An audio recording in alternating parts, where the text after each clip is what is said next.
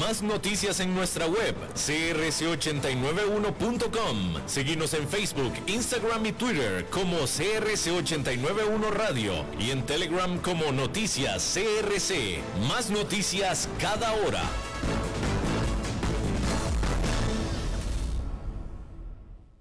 CRC 89.1 Radio y Cadena Radial Costarricense no se hacen responsables por las opiniones emitidas en este programa.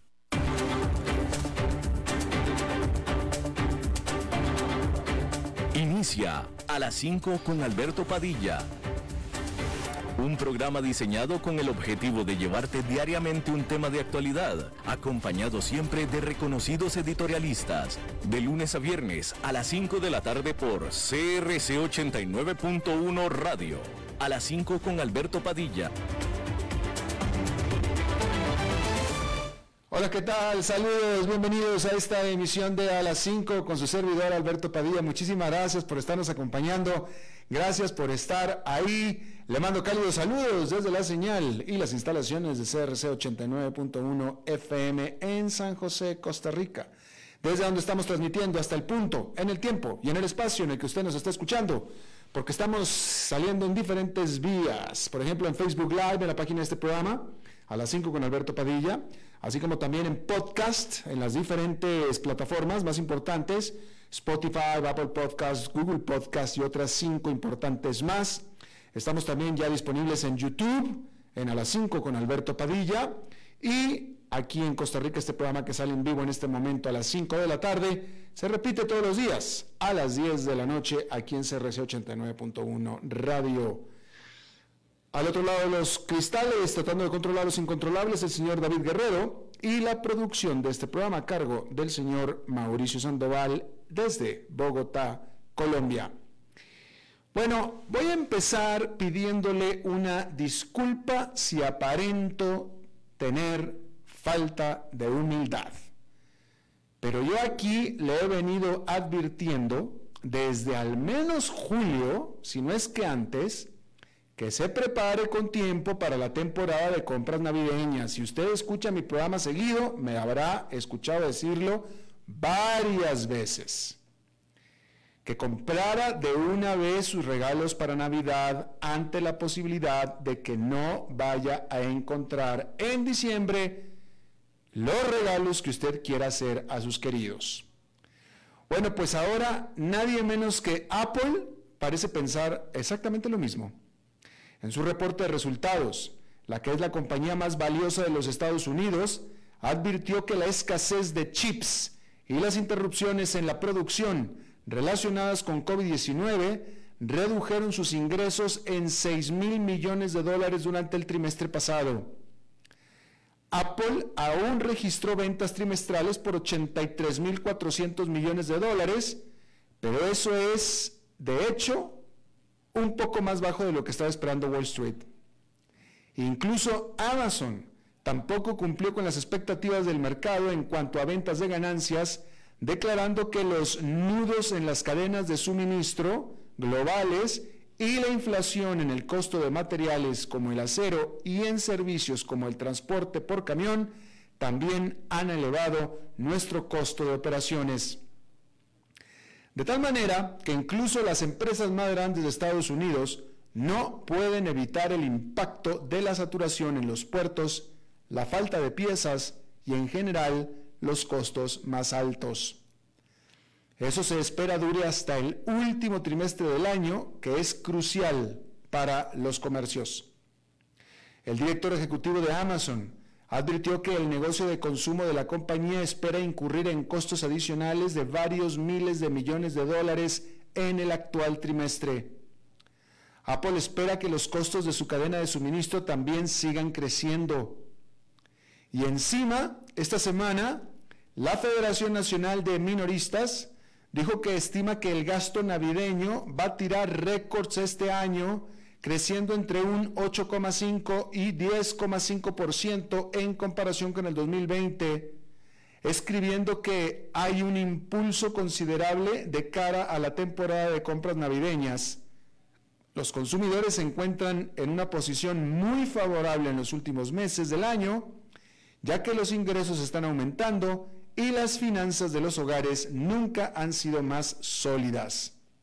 Agregando que los minoristas están haciendo inversiones significativas en sus cadenas de suministro y gastando mucho para asegurarse de tener productos en sus estantes para satisfacer este momento de demanda excepcional por parte de los consumidores.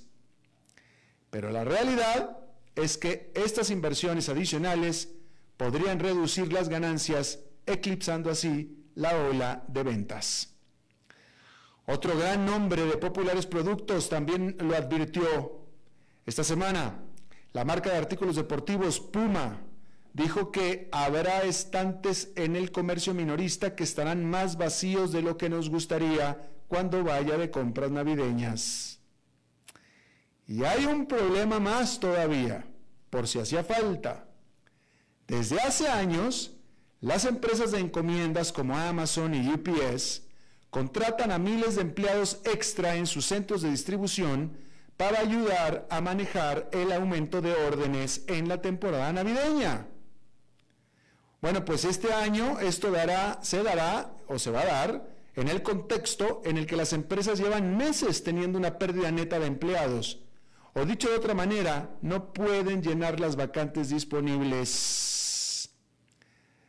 De tal manera que los ejecutivos de los principales proveedores de productos les están recomendando a sus clientes, es decir, a usted, lo mismo que yo le he advertido ya durante meses. Vayan comprando sus regalos de Navidad de una vez. No pospongan las cosas este año, porque es posible que en diciembre no encuentren lo que buscan y si lo hay, seguramente va a ser mucho más caro. Y para esto están realizando promociones y ventas anticipadas en la medida de lo posible y usted debería de aprovechar. Hágame caso. Se va a acordar de mí y espero espero que no se acuerde de mí porque no tendría que estar buscando regalos que no encuentre. Búsquelos de una vez, haga esas compras, escóndalas en el closet, déjelos en la casa de un amigo y después los pone en el pinito de Navidad. Si es que puede encontrar pinito de Navidad, por cierto, aparte. Bueno, ahí lo tiene usted. El desarrollador más grande y más endeudado de China, Evergrande, logró evitar el incumplimiento en el último minuto por segunda vez este mes. La emproblemada empresa pagó intereses sobre un bono denominado en dólares que venció a fines de septiembre, justo cuando expiraba su periodo de gracia de 30 días, según el New York Times y Bloomberg, citando fuentes no identificadas. El interés adeudado valía 47 millones 500 mil dólares, por un bono que vence en marzo del 2024, según datos de Acon Refinitiv. Los informes de este viernes se publican una semana después de que Evergrande supuestamente pagara 83 millones 500 mil dólares en intereses vencidos sobre un bono en dólares también poco antes del vencimiento del periodo de gracia. No está claro de dónde está obteniendo Evergrande el dinero para pagar estas deudas, pero algunos medios han sugerido que se está presionando al presidente de la empresa, Chu Yayin, para que se meta la mano a los bolsillos para mantenerla a flote a la empresa. A principios de esta semana, Bloomberg informó que las autoridades chinas le habían dicho a Xu que usara su patrimonio personal para pagar las deudas de la empresa. Los medios locales de Hong Kong también informaron, citando información de un registro de la propiedad local, que Xu está utilizando una mansión en la ciudad como garantía para obtener préstamos bancarios. Se estima que Evergrande tiene 1.400.000 viviendas que prevendió y que aún no entrega a los compradores. En la zona euro, los crecientes precios de la energía impulsaron la inflación al 4,1% interanual de acuerdo al índice de precios al consumidor de octubre que se publicó este viernes. Eso es arriba del 3,7% que esperaban los economistas. Pero la tasa más alta no es una sorpresa total. Los datos de Alemania y España, publicados a principios de esta semana, mostraron aumentos de precios más altos de lo previsto. Los responsables de la política monetaria del Banco Central Europeo discutieron inflación, inflación, inflación en su reunión del jueves, según como lo dijo Christian, Christine Lagarde, que es la presidenta del banco. Al igual que otros bancos centrales, el BCE espera que los aumentos de precios disminuyan en el corto plazo. El viernes, Francia e Italia anunciaron un fuerte crecimiento de su PIB durante el tercer trimestre, los resultados de Alemania fueron peores en comparación. Y el panorama inmediato se ha ensombrecido en las últimas semanas a medida que la economía mundial lucha contra los nudos en las cadenas de suministro. Pero algunos inversionistas son optimistas sobre el crecimiento en los próximos años. Una política fiscal más flexible en Alemania y el gasto del Fondo de Inversión Next Generation de la UE se espera que evite que la zona del euro se estanque como lo hizo después de la crisis financiera mundial. Claro, siempre que la inflación disminuya. Bueno, ¿cuál es la verdad de las personas vacunadas y los contagios de COVID-19? Contra lo que se esperaba en un principio, la vacuna se suponía que era para evitar que uno se contagiara. Pero resulta que los vacunados también se contagiaron. Entonces, ¿cuál es la verdad? ¿Qué está pasando? Un estudio británico publicado el jueves reveló que las personas completamente vacunadas con infecciones avanzadas por COVID-19 eran tan contagiosas como las personas no vacunadas. Pero las infecciones desaparecieron más rápido en aquellos que se habían sido vacunados con todo y que su carga viral máxima fue similar a la de los no vacunados. O sea, que se curan más pronto. Por tanto, los vacunados y los no vacunados infectaron a una proporción similar de miembros del hogar, igual de contagiosos unos que otros. Sin embargo, lo que marcó la diferencia fue si esos contactos domésticos se habían vacunado ellos mismos. Aproximadamente el 25% de los contactos vacunados dieron positivo en comparación con el 38% de los contactos no vacunados. Es decir, que aún así es más difícil contagiarse.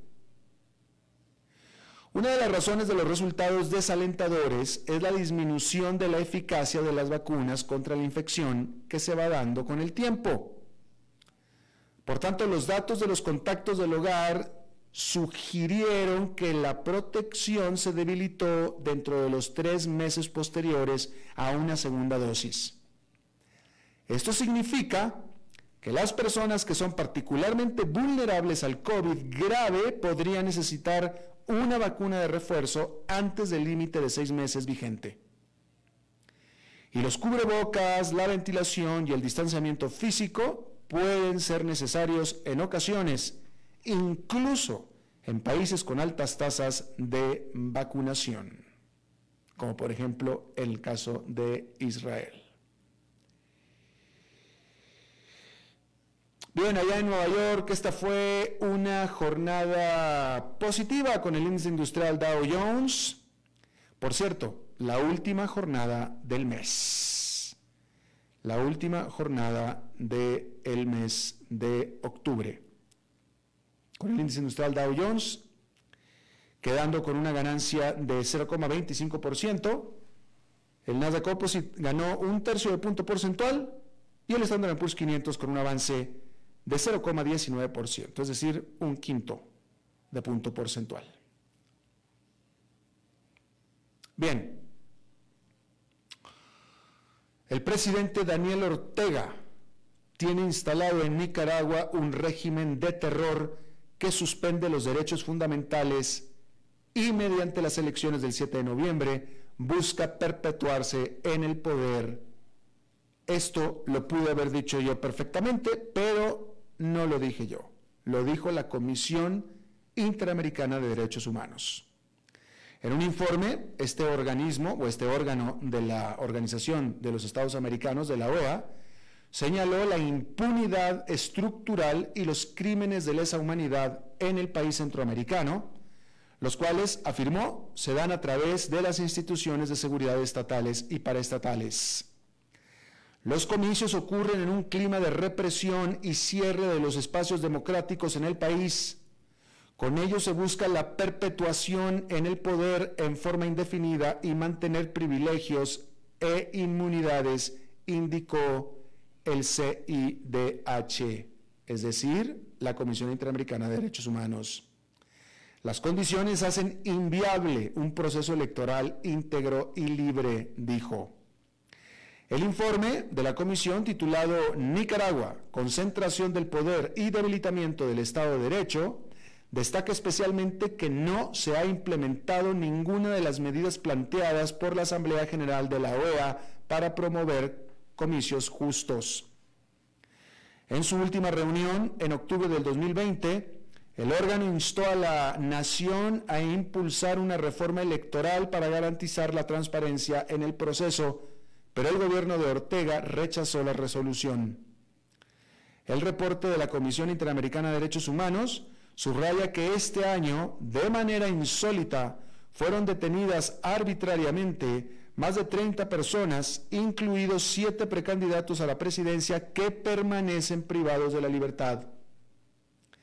Denuncia también la cancelación de las personerías jurídicas de tres partidos políticos, el continuo hostigamiento a las organizaciones civiles y de derechos humanos, y el acoso y la represión contra todo opositor. Nicaragua se ha transformado en un Estado policial, dijo la Comisión Interamericana de Derechos Humanos. El informe, además, subraya que al responder a las masivas protestas antigubernamentales que estallaron en el 2018, el gobierno de Ortega llevó a cabo conductas que de acuerdo con el derecho internacional deben considerarse crímenes de lesa humanidad. La represión de las manifestaciones dejó al menos 328 muertos, 1.614 detenidos, de los cuales 136 siguen presos y más de 103 mil exiliados según la Comisión Interamericana de Derechos Humanos. El ente informó que Nicaragua expresó su no aceptación y rechazo absoluto de este documento, una copia del cual le fue remitida antes de su publicación. Ahí lo tiene usted. ¿Qué es lo que destaca la Comisión Interamericana de Derechos Humanos sobre Nicaragua en su informe? Destaca suspensión de derechos fundamentales, impunidad estructural, crímenes de lesa humanidad, cierre de los espacios democráticos, detenciones arbitrarias, cancelación de personerías jurídicas a partidos políticos, continuo hostigamiento a las ONGs y persecución de opositores. Es que la verdad es que, vaya, Supongo hay quien insista,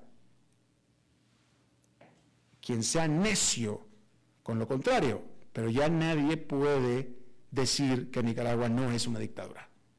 Nadie puede decir que no lo es, porque claramente lo es. Y a Daniel Ortega ya no le importa, porque con las acciones que está tomando de encarcelar a todos los que se le iban a enfrentar en las elecciones de noviembre, ya con eso da por sentado, deja claro que es un dictador, punto, y que se va a quedar, y que no se va a ir, y que eso ya es una dictadura. Listo. Ahí lo tiene. Cambiando de tema, la violencia en contra de la población indígena de Brasil subió significativamente durante el 2021 de acuerdo a un reporte preparado por el Consejo Misionario Indígena de la Iglesia Católica, el cual documentó 182 asesinatos, que es un incremento de 61% respecto del 2020, y 263 invasiones de tierra que es un incremento del 137%. Esta nota que estoy leyendo no especifica, es decir, dice que documentó 182 asesinatos de eh, indígenas en Brasil, pero no especifica quién los mató, es decir, asumo yo, pero no lo dice la nota, asumo yo que fueron indígenas muertos por alguien no indígena. Eso es lo que podemos inferir, pero no lo especifica. Digo, porque pudo haber sido indígena contra indígena también, ¿no? Pero no lo especifica la nota. El reporte, sin embargo, acusa al presidente de Brasil, Jair Bolsonaro, de haber fallado en proteger a la población indígena de su país, quienes aparte han sido particularmente afectados por el COVID-19 con muy poca ayuda por parte del gobierno. Ahí lo tiene. Inglaterra, bueno, la Gran Bretaña, mejor dicho, podría convertirse en el primer país del mundo en prescribir, recetar los e-cigarrillos, los cigarrillos electrónicos para los pacientes que están buscando dejar de fumar. El regulador de las medicinas en la Gran Bretaña está invitando a los productores de los cigarrillos electrónicos a que presenten productos para ser revisados. El famoso vaping, que viene de vapor, vaping,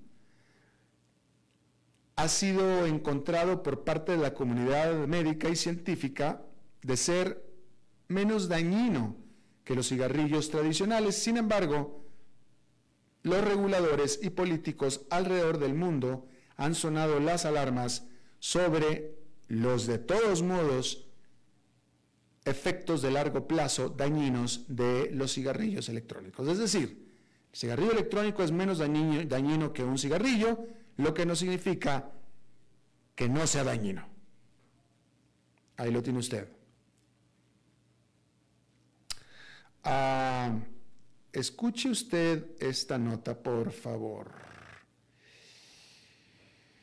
Eh, la policía en el estado más poblado de la India, que es Uttar Pradesh, encarceló a al menos cinco personas por haber apoyado al equipo de cricket equivocado. ¿Cómo puede alguien apoyar a un equipo equivocado? Bueno, cuando ese equipo no es el equipo nacional. Ah, ahí lo tiene usted. Tres de estos arrestados resulta que eran estudiantes de Kashmir que fueron eh, acusados de promover la enemistad y el ciberterrorismo por haber hinchado a Pakistán por haber derrotado a la India en la Copa Mundial de Cricket. El primer ministro o el ministro principal de Uttar Pradesh dijo que cualquiera que celebre la victoria de Pakistán podría ser acusado de sedición. Ahí lo tiene usted. ¿Cómo ve? Para que vea. Corea del Sur, ahí el primer ministro dijo que el país podría comenzar a aliviar, a aflojar algunas de las severas restricciones por lo del COVID-19 eh, y tratar de comenzar ahora sí a convivir con este virus que se está propagando un poco menos en Corea del Sur, con la esperanza de levantar todas las restricciones para febrero del próximo año. Más del 72% de los coreanos del sur están ya vacunados, aunque los casos o los contagios han aumentado recientemente. Por su parte, Nueva Zelanda anunció que comenzará a reabrir sus fronteras de manera gradual. Por lo pronto, los visitantes de los países, de los países del Pacífico no tendrán ya que entrar en cuarentena al arribar a Nueva Zelanda. Y esas son buenas noticias. Sin embargo, el virus hay un lugar en el que está creciendo. Rusia impuso un confinamiento parcial de 11 días sobre la capital de Moscú porque las infecciones y los fallecimientos de COVID-19 están rompiendo nuevos récords. Casi 1.200 rusos perecieron en un periodo de 24 horas en la jornada anterior. 1.200. El presidente de Rusia, Vladimir Putin, expresó su frustración de que sus conciudadanos están arrastrando los pies cuando se trata de vacunarse con la vacuna Sputnik 5 o Sputnik V, que es de manufactura rusa y que ha estado ampliamente disponible por ya casi un año. Solamente la tercera parte de los rusos están completamente vacunados. Ahí lo tiene usted, en Rusia todavía sufriendo con las infecciones del COVID-19. Bien, vamos, déjame nada más ver si no me queda ninguna otra cosita. Ah, no, mire, fíjese que vamos a, cerrar este segmento con esta nota. Déjeme, eh, le comento que, a ver, déjeme le comento que eh, un par de zapatos tenis Nike Airships autografiados de la temporada de novato de Michael Jordan se vendieron, o sea, usados, ¿verdad? Usados, pero pues usados por Michael Jordan y autografiados, se vendieron por un récord de 1.472.000 dólares en una subasta de Sotheby's el fin de semana pasado. Estos zapatos tenis usados durante el quinto juego de Jordan con los Chicago Bulls contra los Denver Nuggets fueron originalmente regalados al recojo pelotas de los Denver Nuggets de nombre Tommy Tim III Lewis. A él se los habrán regalado. Él lo que hizo inmediatamente fue venderlos. Y a pesar del enorme precio, estos tenis no alcanzaron el récord de venta de un par de tenis más caros vendidos en forma privada fueron los prototipos Air GC 1 del 2008 de Kane West, vendidos en abril por 1.800.000 dólares. Bien, ahora sí, vamos a hacer una pausa y regresamos con nuestra entrevista de hoy. A las 5 con Alberto Padilla, por CRC 89.1 Radio. Es tiempo de celebrar los buenos momentos. De disfrutar con los tuyos, con quienes te hacen reír. Es tiempo de celebrar lo que te mereces con aquellos que compartís la experiencia de vivir. Porque siempre tendremos a alguien con quien celebrar. Laíride, bodegas y viñedos de la región de Mendoza. Búscanos como lairidecr.com. Novena edición de la Expo Pyme del Bicentenario, conmemorando nuestro talento. Charlas, rueda de negocios, asesoría, mercado Pyme virtual, exposición de productos y servicios. Del 5 al 7 de noviembre en el Centro de Convenciones de Costa Rica. Entrada y parqueo gratuito. Organizan Make, INA y Gobierno de la República. Coorganizan Procomer, MISID, Ministerio de Cultura y Juventud, ICT, INAMU y el MAG. Colabora UNED y Fundación UCR. Patrocinan Banco Nacional de Costa Rica, Instituto Nacional de Seguros, BAC, Da Vivienda, Colby, Conicip, Credicu y Cadena Radial Costarricense. Un evento esencial Costa Rica. Active dos fracciones del gordo navideño en la app JPS a su alcance y reciba bonificaciones si son números altos. Participe. Cada viernes se rifarán 100 enteros para el sorteo del gordo. Son 800 enteros en total. Bienvenidos a un episodio más de Wall Street en un minuto, un servicio informativo sobre los mercados internacionales desde Transcomer, puesto de bolsa de comercio. Hola, soy Arturo Londoño, corredor de bolsa de comercio. Facebook cambia su nombre a Meta, y aunque las aplicaciones mantendrán sus nombres actuales, Meta encierra la visión que su fundador, Mark Zuckerberg, tiene sobre el futuro del Internet. Mark propone una nueva interacción social usando tecnología de realidad virtual en su metaverso, un universo alternativo al que usted puede ingresar con unos lentes y equipo especial, en donde con su avatar puede explorar, trabajar y divertirse en fascinantes mundos acompañado de sus mejores amigos. Pero ¿cómo tomó Wall Street la exposición de Zuckerberg? Opiniones encontradas. Para algunos analistas, Zuckerberg y su equipo son increíbles visionarios que van a escribir un nuevo capítulo para la tecnología. Mientras que para otros, los 10 billones de dólares que tienen que invertir en su primer año de desarrollo son un riesgo inmenso para el modelo de negocio de la empresa. Este episodio de Wall Street en un minuto fue presentado por Transcomer, puesto de bolsa de comercio. ¿Sabía usted que Transcomer es el puesto de bolsa de comercio más grande de Costa Rica, con 19 años en el mercado y miles de clientes? Cuentan con asesores y corredores expertos que saben de lo que hablan y ofrecen productos de inversión seguros y modernos, hechos a la medida. Pero sobre todo, al invertir en Transcomer, usted invierte en la única bolsa vigilada por el Banco Central. Y en un mundo sobrecargado de información, usted debe de estar con los mejores. Transcomer, puesto de bolsa de comercio. Construyamos juntos su futuro. Somos expertos en eso.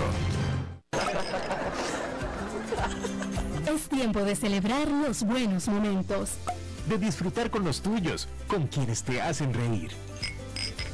Es tiempo de celebrar lo que te mereces con aquellos que compartís la experiencia de vivir. Porque siempre tendremos a alguien con quien celebrar. Nairide, bodegas y viñedos de la región de Mendoza. Búscanos como colecciongourmet.com.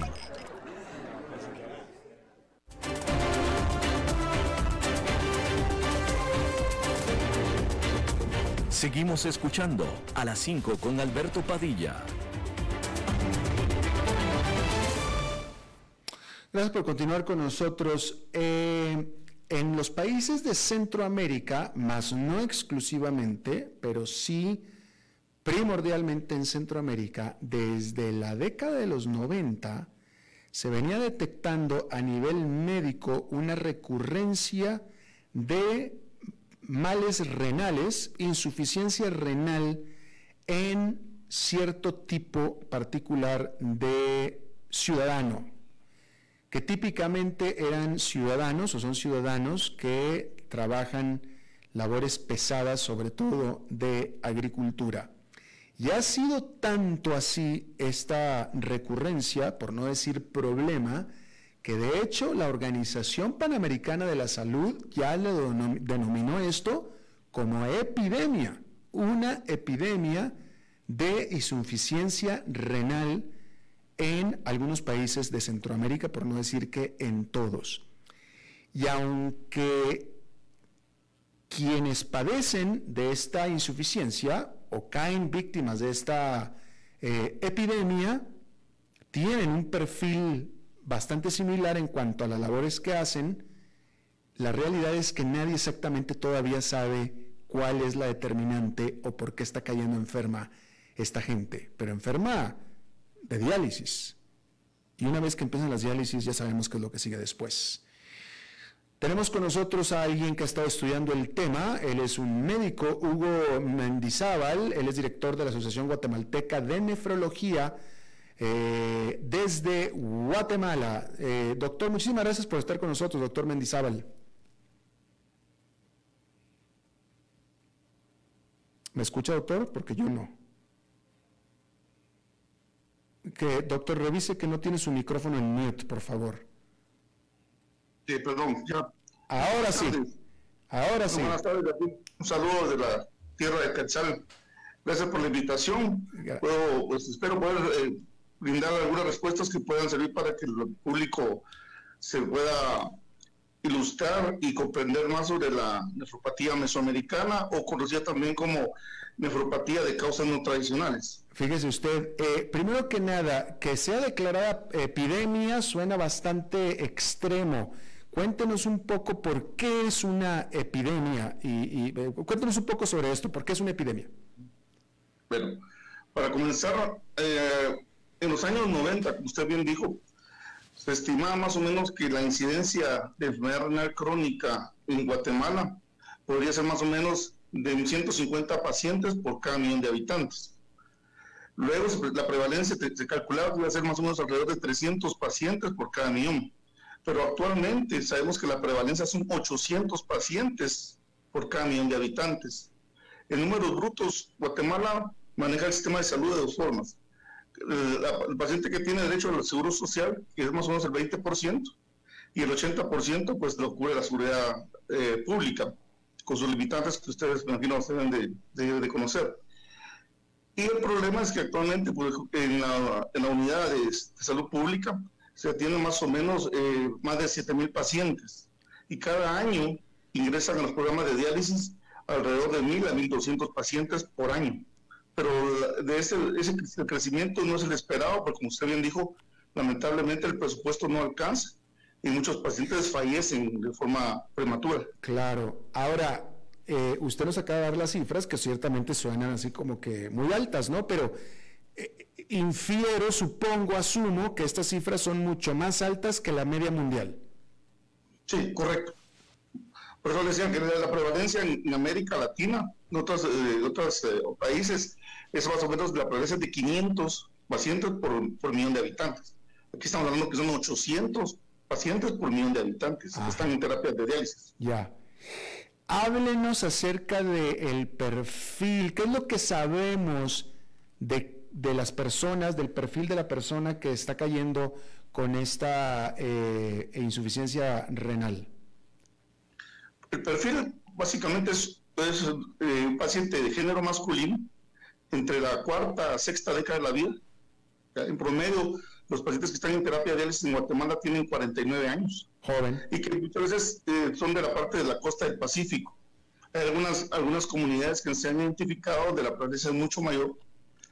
Y, que, normalmente estas, estas comunidades o estos pobladores se dedican básicamente a trabajo de agricultura a altas temperaturas y que son pacientes también que no es el clásico paciente que va a comenzar a retener líquidos, que va, a consultar antes porque comienza a, botar proteínas por la orina. Estos pacientes normalmente ya cuando se diagnostican el, proceso ya está muy avanzado.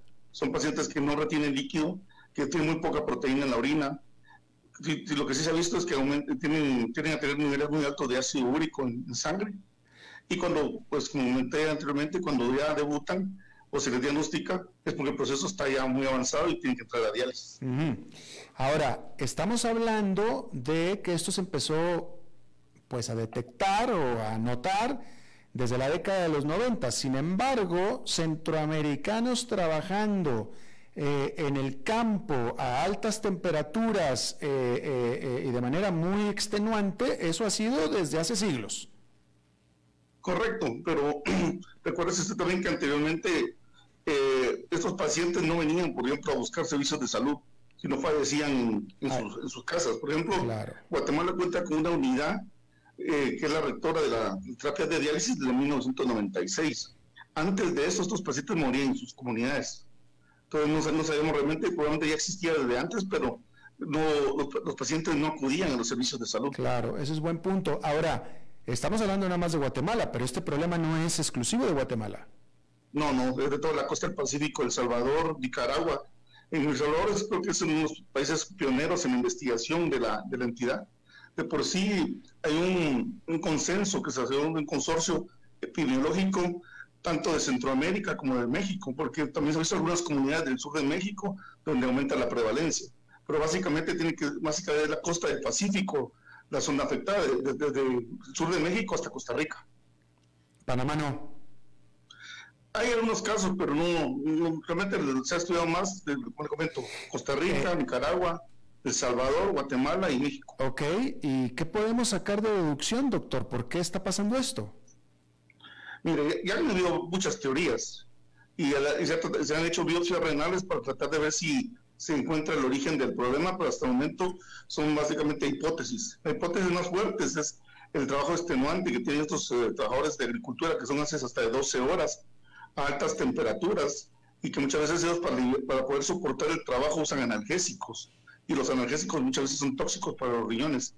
Y si hay un estudio que hicieron en El Salvador donde demostraron que una vez iniciaba el trabajo en, la, en la caña, el agricultor, al terminar su jornada laboral, su función renal había disminuido, básicamente por la deshidratación intensa a la que se someten, y como es, es un insulto repetitivo.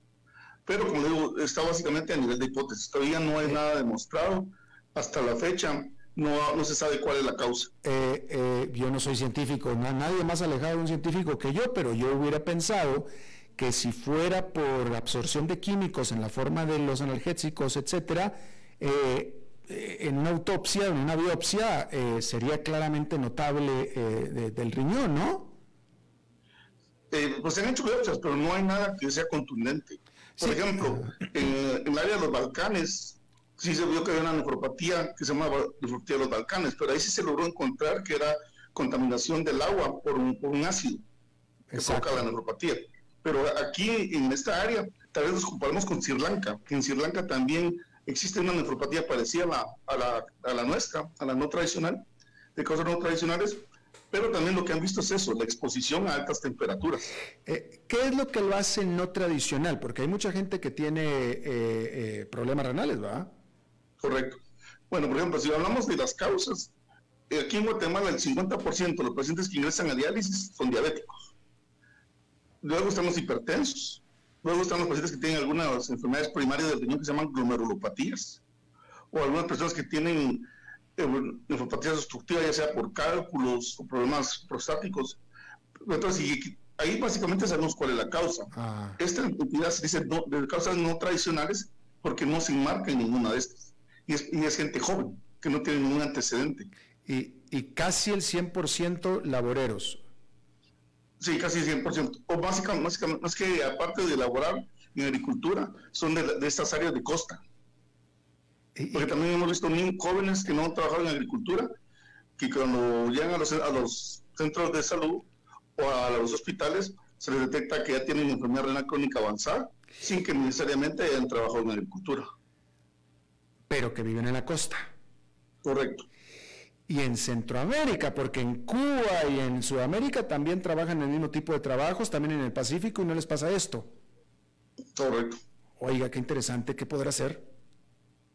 Pues mire, hasta el momento yo creo que también podría, podría ver la, composición de la, del agua, porque también en, Nicaragua hicieron algunos estudios donde encontraban pozos que tenían niveles de arsénico muy elevados. ¿ya?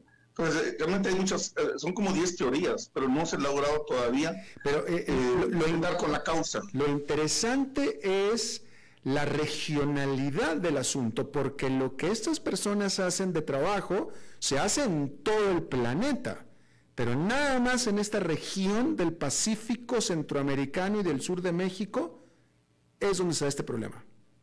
Sí, también se ha especulado sobre que pudiera existir alguna susceptibilidad genética Claro. puede asociarse al resto de causas que se creen, ¿va? Ah, también la ingesta de alcohol, ah, la ingesta también que muchos de estos pacientes se, se hidratan con bebidas carbonatadas, que se sabe que la, las bebidas carbonatadas afectan también el riñón. No, bueno, pero eso, eso de nuevo, eso, eso, eh, en Perú, en Colombia, en Ecuador también se, se, se, se hidratan igual. ¿No?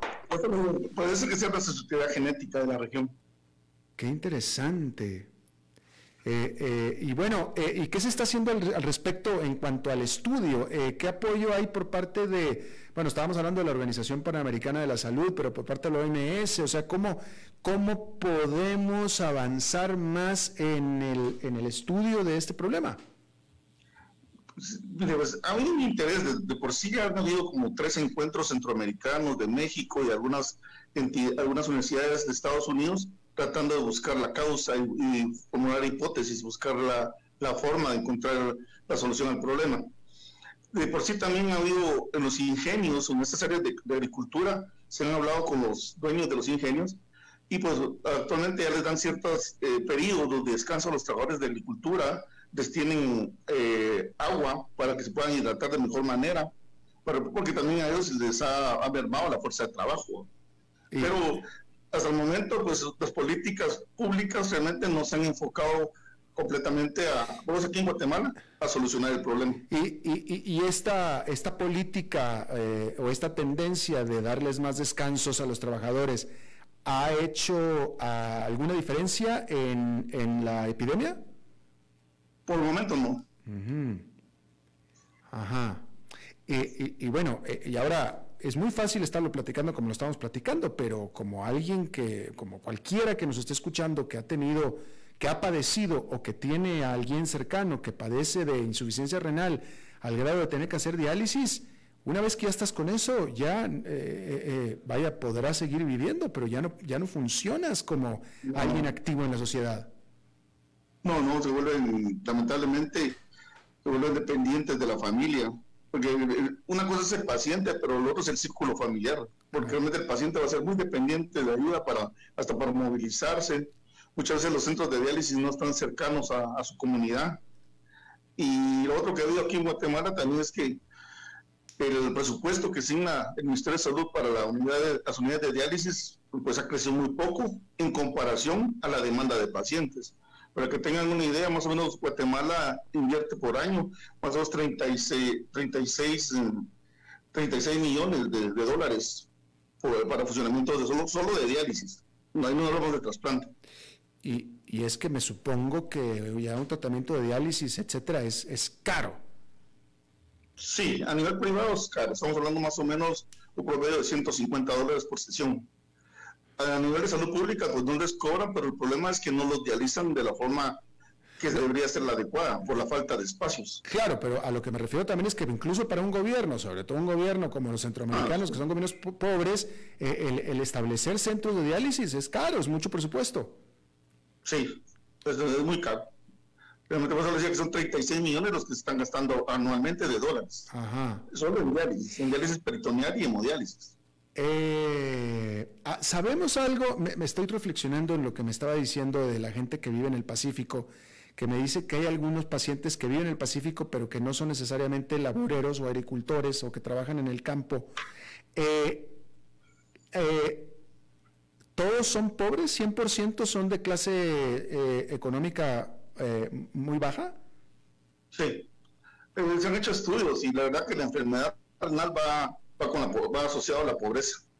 Entonces, sí, estamos hablando que son personas que eh, a nivel familiar subsisten con menos de 100 dólares al, eh, mes. Digo, porque eh, me parece interesante que la constante entonces definitiva a la que, la que nos enfrentamos es la pobreza, porque usted me acaba de decir que hay algunos pacientes que no trabajan en el campo, no son necesariamente agricultores o trabajan en las cañas, etcétera, pero sin embargo viven en el Pacífico y tienen problemas renales. Pero sin embargo en el Pacífico también viven gente de clase socioeconómica más alta, más acomodada, y ellos no tienen el problema. Sí, no, no, es tan frecuente, va asociado a la pobreza y a la, desigualdad. ¡Wow! ¿Y eso qué me dice usted, doctor? ¿Cómo que, podemos...? Digo, como usted dice, hay muchas hipótesis, pero, pero bueno, este, ante este cuadro, ¿qué, qué podemos decir? Yo creo que algo, una política que se podía poner en marcha. Aquí en Guatemala, para que usted obtenga un trabajo, le piden su tarjeta de pulmones. Entonces, yo creo que eh, desde niños se debería de comenzar a evaluar estas, poblaciones para ver si se detectan a tiempo antes de que ya sea, sea desarrollado la enfermedad. Pero debería ser una política que ya jovencitos de 7 a 10 años deben estarse evaluando para ver si no haya cierta afección de, de los riñones. ¿verdad? Oiga, y no... puede ser una, forma preventiva. Y, yo que tengo, déjeme hago esta pregunta que va a sonar media descabellada y media, estúpida, pero yo que tengo un hijo que aquí en Costa Rica eh, le dio lismianiasis por una picadura de un insecto, yo le pregunto, ¿sería muy descabellado pensar que pudiera ser a lo mejor también eh, la exposición a la picadura de algún tipo de insecto? No, se ha, probado, por ejemplo, en algunas áreas como Nicaragua de la leptospirosis, ¿ya? que eso, se contagia por la, orina de la rata. Pero también, como digo, son solo teorías, no se ha logrado todavía decir, mire, esta es la causa realmente del problema. Lo que se sabe es lo que le comenté, eh, gente de la, la, costa del Pacífico, de escasos recursos económicos, eh, preferiblemente de sexo masculino. De por en Nicaragua hay un área donde le llaman la, la comunidad de las viudas, porque la relación de, enfermo renal en Nicaragua es 10 varones por una mujer. Y el hecho aquí en Guatemala, aquí en Guatemala no hay tanta diferencia entre los géneros. Aquí en Guatemala más o menos estamos hablando de seis varones por cinco mujeres. ¿Y el hecho de que sea del lado del Pacífico y no del Caribe, a usted le da alguna indicación de algo? Bueno, pues, pues puede también la composición comercial del agua. Del agua. A veces la, toda esta parte de la costa del Pacífico de Centroamérica es un área volcánica. Y muchos de los afluentes, eh, aquí en Guatemala, que hay tanto volcán, a veces arrastran eh, sustancias que podrían ser también tener una mala calidad de agua. Muy interesante. son teorías, lamentablemente no, claro, se ha podido Totalmente que son teorías, entiendo perfectamente, pero tiene algún sentido lo que usted dice, pero eso, si así fuera el agua, también tendría que estar afectando a los de clase económica un poco más alta, ¿no es cierto? Sí, pero aquí no sé si, si en Costa Rica sucede lo mismo, pero aquí la gente de clase económica alta no toma agua del grifo. Mm. En cambio, la gente de las comunidades pobres son, toman agua de los afluentes de los ríos. Muy interesante, muy interesante. Eh, otra pregunta, la última. ¿Se ha ido agravando el problema? ¿Ha aumentado la cantidad de casos con el tiempo se mantiene estable? No, ha aumentado. Lamentablemente lo que le comentaba, que a veces se han hecho estudios aquí en Guatemala de esta gente que viene de, de hace de 200 kilómetros de distancia, que no logra venir a su diálisis porque le queda muy lejos el centro de diálisis la esperanza de vida de un paciente de esos a veces son seis semanas. Bueno, eh, una vez iniciada la terapia. Ah, claro, me parece que usted me está hablando de la tasa de mortandad, pero yo le pregunto sobre la tasa de enfermedad. Ah, pues por eso le digo, lo que es que no logramos ver la, magnitud de la enfermedad, porque mucho paciente muere de forma muy prematura. Ajá, pero... pero, pero, el, como decía, cada año ingresan a terapia de diálisis a la Unidad Nacional, que se llama una ERC, ingresan más o menos mil a mil doscientos pacientes pero esos 1.000 a 1.200 pacientes al final del, siguiente año solo han sobrevivido 200. O sea, la prevalencia que va aumentando la unidad son más o menos 200 pacientes cada año, de, de los 1.200 que ingresan. Ah, o sea que entonces se está, se está aumentando a una tasa de unos 200 por año. Que logran prevalecer, porque por ejemplo hay unos 900 o 1000 que mueren en el, en el transcurso del año. Claro, pero la evidencia empírica indica que la cantidad de casos de, enfermedad va en aumento año con año. Correcto, muy correcto. Wow. Bueno, pues eh, doctor Hugo Mendizábal, director de la Asociación Guatemalteca de Nefrología, eh, le agradezco muchísimo que haya eh, charlado con nosotros y explicarnos este fenómeno tan interesante. No, gracias a usted por la invitación. Un saludo desde Guatemala para Costa Rica y estamos para servirles. Igualmente también para los chepines tan queridos. Muchas gracias. Nos vamos directo con, bueno, es viernes entonces y vámonos directo a hablar de estrategia empresarial con Humberto Saldívar. Humberto. Eh, ¿Qué tal Alberto? ¿Cómo estás? Muy bien, ¿y tú? Muy bien, gracias. Yo, eh, eh, Oye, este, bueno, casualmente hoy empezaste el, programa hablando de un tema que yo quería retomar. Me voy a hacer un poquito más crudo en mis, en mis comentarios, pero no sé si recuerdas en una plática donde estuvimos viendo pues, la tormenta perfecta que se avecina a nivel macroeconómico y por lo cual se prevé una fuerte inflación, ¿verdad?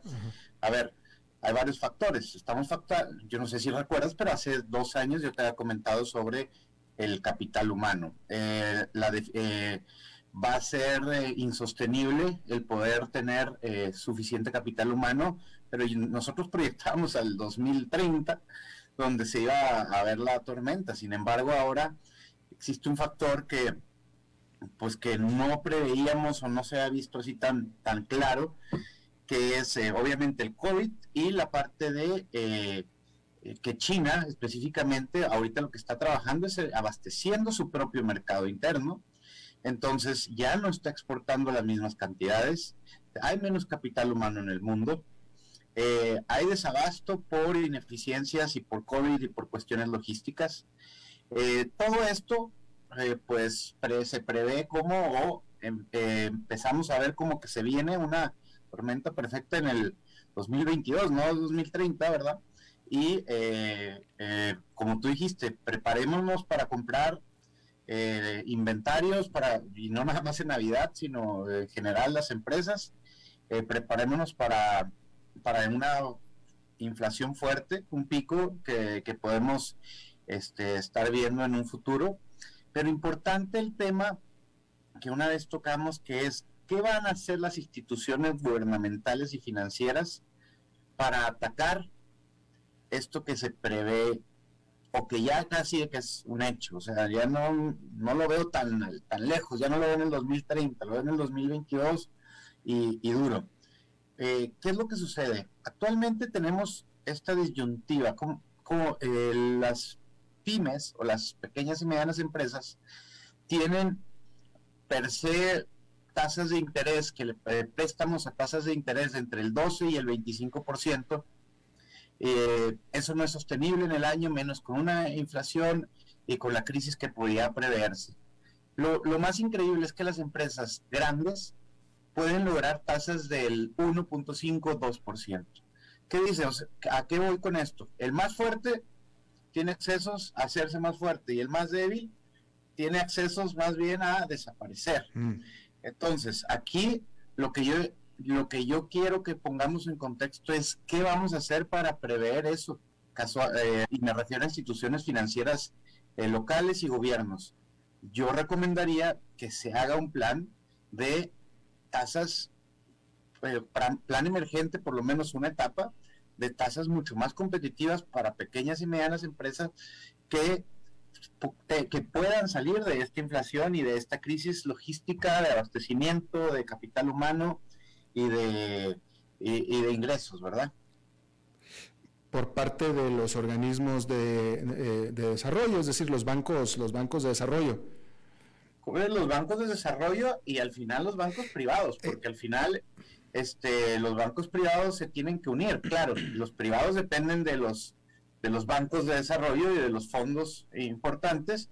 Entonces aquí tiene que ser una, una cadena eh, general donde se les den accesos a las pymes a tasas de interés mucho más competitivas. Y competitivas me refiero a tasas de interés del 5, 4%, no de, de 12 bajarlas a 8 o a 7 no, 5, 4 este, por ciento para que en realidad uno como pequeño o mediano empresa tenga acceso a, eh, a esos créditos. Al final, claro, con, sus, con todo lo que implica, pero, pero una tasa más competitiva definitivamente aceleraría un poco o más bien no aceleraría, eh, ayudaría un poquito a esta crisis que se viene, ¿verdad? Claro, claro. Rápidamente, la determinante de la falta de empleados en Estados Unidos es porque en general están, están encontrando los empleados que se la pasan mejor en la casa con ayuda del gobierno, ganan casi lo mismo y no tienen que partirse el lomo. En América Latina, ¿cuál sería la determinante de la falta de empleados, Humberto? Eh, en América Latina, ¿cuál sería la, eh, la falta de capital humano, de educación? pero estamos hablando a nivel medio Mm. Eh, eh, alto. También eh, no es precisamente la única razón. Yo lo vi, por ejemplo, en México, donde capitales humanos están siendo peleados en la parte de agroindustrias porque las industrias siguen creciendo, pero no hay suficiente capital humano y ya no hay la misma tasa de natalidad que existía antes. Entonces ahora las grandes empresas están ofreciendo mejores salarios y las pequeñas también están sufriendo por esa falta de empleos o de empleados que no hay en el mercado y que se van obviamente al mejor postor, ¿verdad? Claro. O sea, es. Bien. Humberto Saldívar, gracias. Gracias a ti, Alberto. Buen fin de semana. Buen fin de semana. Bien, eso es todo lo que tenemos por esta emisión de A las 5 con su servidor Alberto Padilla. Muchísimas gracias por habernos acompañado. Espero que termine su día y su fin de semana en buena nota, en buen tono. Y nosotros nos reencontramos en la próxima. Que la pase muy bien.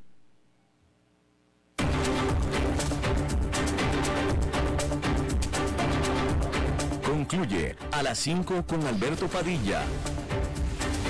Un programa diseñado con el objetivo de llevarte diariamente un tema de actualidad, acompañado siempre de reconocidos editorialistas, de lunes a